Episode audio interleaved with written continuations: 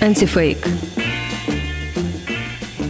Привет, это Юрий Вершицкий и рубрика «Антифейк» издания «The Insider».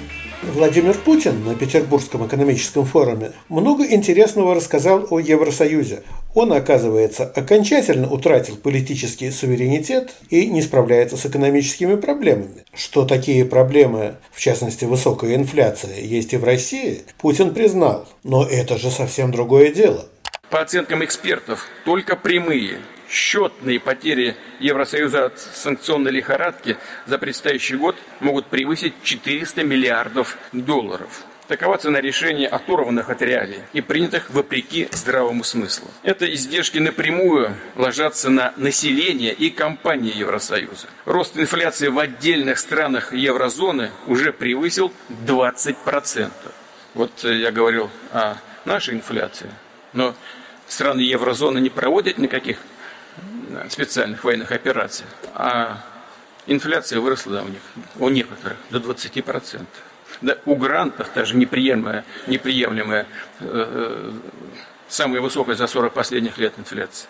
Да, конечно, инфляция в России также пока находится на двузначных отметках. Однако мы уже провели индексацию социальных выплат и пенсий, повысили минимальный размер оплаты труда и прожиточный минимум, защитили тем самым наименее обеспеченных граждан. А в свою очередь высокие процентные ставки позволили сохранить сбережения людей в российской банковской системе. Конечно, для представителей бизнеса понятно, высокая ключевая ставка прижимает экономику. Понятно. Для граждан все-таки в большинстве случаев это плюс. Они держат, вернули значительный объем денег в банке под высокий процент.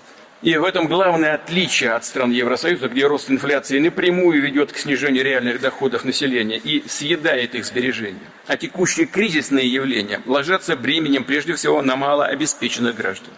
Начнем с того, что из всех стран Евросоюза в мае инфляция выше 20% отмечена только в одной – в Эстонии. В странах еврозоны в целом она на самом высоком с момента введения единой европейской валюты уровня, но это лишь 8,1%. В мае Еврокомиссия сообщила, что ожидаемый уровень инфляции по итогам года 6,1%. В России же в начале июня эксперты, опрошенные Центробанком, спрогнозировали по итогам 2022 года инфляцию в 17%. По данным Росстата, в первом квартале 2022 года расходы россиян превысили их доходы, то есть сбережения начали таять. В середине мая Минэкономразвитие объявило, что реальные располагаемые доходы населения в 2022 году снизятся на 6,8%. По прогнозу министерства, прошлогоднего уровня доходов удастся достичь только к 2025 году. Но зато в России проиндексировали пенсии с 1 января на 8,6%, а с 1 июня дополнительно на 10%. Ну что же, давайте считать. Пять месяцев 2022 года россияне получали 108,6% размера прошлогодней пенсии. А в оставшиеся 7 месяцев получат на 10% больше, то есть 119,5%. Первый результат умножаем на 5, второй на 7, складываем и делим на 12. Получаем 111,5%. А инфляцию, как мы помним, обещали в 17%. Вот такой подарок малообеспеченным россиянам.